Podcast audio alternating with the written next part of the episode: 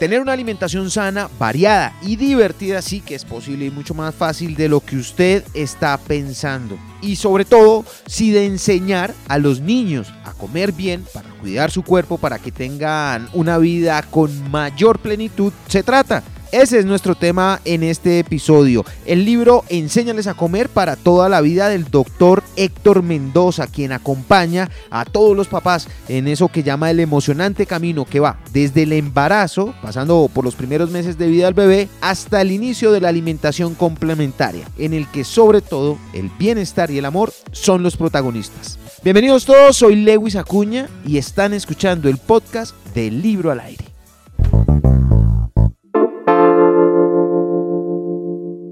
En Medellín vamos bien. Somos la primera ciudad en el país en reactivar la economía, recuperar empleos, organizar eventos públicos bioseguros y en generar oportunidades para más de 40.000 estudiantes gracias a Matrícula Cero. Alcaldía de Medellín. Medellín Futuro. Libro al aire. Cartas de presentación, Héctor Mendoza es pediatra de la Universidad del Bosque con énfasis en medicina biológica y homeopatía clínica del Centro de Enseñanza y Desarrollo de la Homeopatía, en proceso de certificación del Instituto de Medicina Funcional en los Estados Unidos. Es pionero del método de alimentación complementaria en Latinoamérica y promotor de la nutrición funcional y de la alimentación consciente. Es escritor y conferencista. Y con toda esta presentación, doctor Mendoza y el libro en la mano, Enséñales a comer para toda la vida, puedo asegurar de entrada que no va a ser necesario que nuestros niños en el futuro siquiera se les ocurra o necesiten una dieta intermitente como la que está de moda. Hola, ¿cómo están? Muchas gracias por la invitación. Eh, así como lo dices, enseñarles a comer para toda la vida. No empieza la dieta intermitente, sino desde cuando es niño, antes de empezar el ciclo vital del ser humano. Dice usted en una de las frases del libro que la salud no ocurre en un consultorio médico, se origina en el hogar y en la comunidad. ¿Somos tan indisciplinados para alimentar a nuestros niños, Doc? Mm, yo pienso que es más educación y la educación parte de nosotros como promotores de, de la salud, que somos los médicos y los que trabajamos en salud, no solamente los médicos, sino todas las personas que están a cargo de la salud de la familia. En el caso de los pediatras, en el caso mío, la responsabilidad es educar y reeducar a todo el núcleo familiar, porque a nosotros nos llega a nuestro consultorio no solamente el niño, sino el, todo su núcleo familiar, la abuela, la, mamá con la, con la, información y, la, también la desinformación que, que encuentran ellas en redes sociales, en Google. Entonces, toda esta, toda esta cantidad de información y también de desinformación es la que nosotros tenemos que empezar a, a, como a restablecer, a educar, a llegar a una muy buena, una muy buenas recomendaciones para tener una, una clave en la nutrición de los niños y de toda la familia.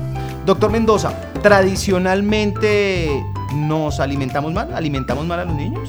Hay mucha desinformación, sobre todo por sobre todo por cuando mito se trata, ¿sí? Entonces, si es necesario la sopa para los niños, yo diría que, que la sopa no es necesaria, sino alimentos reales, vegetales enteros, por ejemplo, que si los niños necesitan azúcar, no necesitan azúcar, los niños eh, deberían tener una dieta sin azúcar porque es como el enemigo oculto de ellos, los detonantes de toda la cantidad de alergias que estamos viendo y sobre todo eh, el sobrepeso y la obesidad que ya es una diabesidad y un problema a nivel mundial. Eh, por otro lado, el, déficit nutricional también de micronutrientes que son tan importantes en niños que aparentemente se ven sanos. Y en Colombia, las estadísticas muestran que uno de, cinco, de cada cinco niños, el, un 25% de nuestra población puede tener nutrición oculta, que cada vez es más frecuente cuando le damos cabida a alimentos que son hipercalóricos o calorías vacías y evitamos una, tener una una, pues una dieta eh, eh, balanceada, adecuada entre vegetales, carbohidratos buenos, eh, frutas, proteínas, comida real, natural, tal cual como no vienen en cajas, ni en envases, ni en ningún tipo de, de producto, porque esos son productos, no son alimentos naturales o reales. Doctor Mendoza, ¿cómo hacemos? En este libro nos lo explica, tema complicadísimo. ¿Cómo hacemos para que los niños tengan ese, hábito, los buenos hábitos de, consumir frutas, verduras? Los niños se integran en la dieta familiar, ellos son imitadores de los padres. Uno no pretende que el niño coma vegetales o frutas o cualquier alimento saludable si los padres no lo están haciendo, porque los que llevan la comida a la casa son los padres, son los que finalmente terminan haciendo la compra e incluyendo al niño en la dieta familiar. Entonces, para que el niño se eduque en buenos hábitos de alimentación, los padres se tienen que reeducar en una muy buena nutrición. Por eso, enseñarles a comer, muy probablemente el que va a enseñar a comer a, la familia va a ser el niño, el que va a terminar reeducándoles, porque los padres con la, necesidad que obtienen de que sus hijos coman bien, que coman vegetales, entendiendo ya que la salud inicia desde el hogar, eh, ellos van a terminar de reeducándose y teniendo buenos hábitos finalmente. O es lo que nosotros pretendemos como cuidadores de la familia. Está muy en boga el tema de las dietas, pero no solo las dietas, también las tendencias de consumo de alimentos. En este sentido, por ejemplo, ¿hay algún tipo de mito alrededor de que consuman carne o que crezcan en un ambiente vegetariano, por ejemplo, o vegano? No, las dietas vegetarianas o veganas o dietas basadas en plantas no están contraindicadas para los niños. Incluso las principales sociedades de nutrición como la Sociedad Americana o la Europea de Gastroenterología y Patología Pediátrica la recomiendan siempre y cuando sean bien guiadas con una amplia variedad de alimentos vegetales para suplementar el aporte de hierro, que es lo que necesitamos en los primeros años de vida para sobre todo en el desarrollo cerebral del niño. Ahora, si esa dieta, en el caso de los veganos, necesitan sí un seguimiento por un nutriólogo o un especialista en nutrición pediátrica y el pediatra que tenga un entrenamiento también en, este tipo de, de alimentación y suplementación siempre de hierro y vitamina B12 para evitar deficiencias nutricionales. Bueno, le saqué la consulta, Doc. Pero ahora entonces hábleme específicamente de su libro. Enséñales a comer para toda la vida. ¿Qué es lo que vamos a encontrar específicamente en su libro? Bueno, enséñales a comer para toda la vida es la recopilación de, de todo mi trabajo como médico, eh, haciendo no solamente consultas, sino también talleres. Yo vengo haciendo talleres desde el 2015 para acá con familias, no solamente en Colombia, sino también en otros países de Latinoamérica y del mundo, eh, aprovechando las ventajas de la tecnología y ahora a través de videocursos y demás, en donde he recopilado la experiencia que me han dado diferentes familias con un método que es el Baby Led Winning o PLW, que traduce el español alimentación autorregulada por el bebé. ¿Eso qué significa? Que son niños que van a autorregularse desde el primer momento cuando empiezan a comer y comen solitos. Comen sólidos desde el primer momento, sin necesidad de la incorporación de procesados y ultraprocesados, en este caso de ningún tipo de cereal de caja ni de compota del mercado, sino alimentos reales. Y quise ir más allá y toco desde la preconcepción con un enfoque desde la medicina funcional en una preparación de la familia, no solamente de la mamá, sino también del papá, en la introducción, en lo que deben estar todo lo que es salud y adecuadas eh, hábitos de salud, no solamente de la, de, la nutrición, sino cómo preparan los alimentos. Hablo de disruptores endocrinos, de cuáles son los utensilios más adecuados para evitar eh, contaminantes que normalmente vemos en exposición, contaminación electromagnética también. Luego llega la etapa del embarazo, que también la toco en el libro, con los mitos, las preguntas más frecuentes de las madres que, que, están, que están en gestación, y lo conecto con la alimentación del primer año de vida que me parece tan importante y todo es un mismo ciclo. Finalmente el ciclo del ser humano, los primeros mil días van a determinar la salud a temprano, mediano y a largo plazo. Eso se enseñarles a comer para toda la vida. Si hay que tenerle tanto miedo al coco de las hamburguesas, la pizza ocasional, etcétera. Yo pienso que la restricción no es buena todo en equilibrio cabe.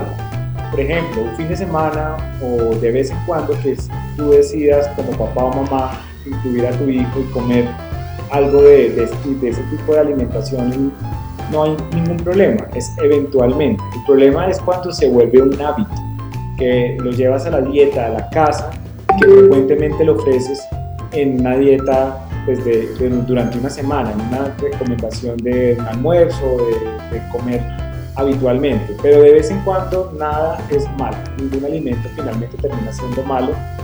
El problema es la sobreexposición que tenemos a diferentes productos. Doc, finalmente, esto trae un recetario. De 1 a 10, ¿qué tan difícil es hacerlo? No, no es difícil, para nada. O sea, es un recetario 10 sobre 10 en todo. Las recetas fueron hechas en equipo con Loana Duque, que es experta en nutrición funcional. Eh, no solamente no están dirigidas a, a, un niño, sino están dirigidas a toda la familia. Quise hacerla por dos etapas, de 6 a 9, de 9 a 12. Eh, pero finalmente esas mismas recetas, como lo van a encontrar las personas que ya tienen el libro, los que lo van a adquirir, eh, pueden encontrar muchas opciones que son divertidas, prácticas, saludables y pues sobre todo fáciles de hacer. ¿Cómo lo encuentran en las redes sociales, doctor? En mis redes sociales, en Instagram, arroba DR Mendoza Pediatra. Y también pues en mi página web me pueden encontrar como www.drhectormendoza.com donde estoy constantemente subiendo información en mi blog. Doctor Héctor Mendoza, enséñales a comer para toda la vida. Creo que sin duda alguna puede convertirse en una gran, gran herramienta para tener unos niños bien alimentados. Doc, gracias por su trabajo y gracias por todo este tiempo con nosotros aquí en Libro al Aire. Gracias a ustedes por la invitación y espero que lo disfruten porque es una herramienta básica, no, no solamente para los niños, sino para toda la familia.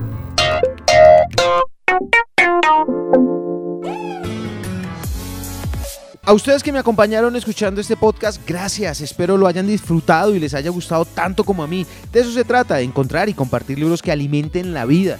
Por favor visiten la página www.libroalaire.com, suscríbanse a nuestros perfiles en Instagram, Facebook, Twitter, YouTube y a nuestro podcast en cualquiera sea la plataforma que estén utilizando para escucharlo. Siempre me encuentran como arroba libro al aire. No se los olvide activar las notificaciones y así evitar perderse cualquiera de nuestras publicaciones que de seguro será un contenido de mucho valor para usted.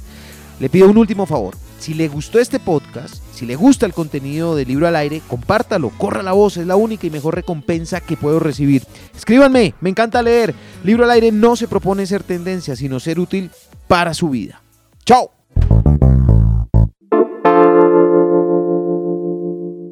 En Medellín vamos bien. Somos la primera ciudad en el país en reactivar la economía, recuperar empleos, organizar eventos públicos bioseguros y en generar oportunidades para más de 40.000 estudiantes gracias a Matrícula Cero. Alcaldía de Medellín. Medellín Futuro. Libro al aire.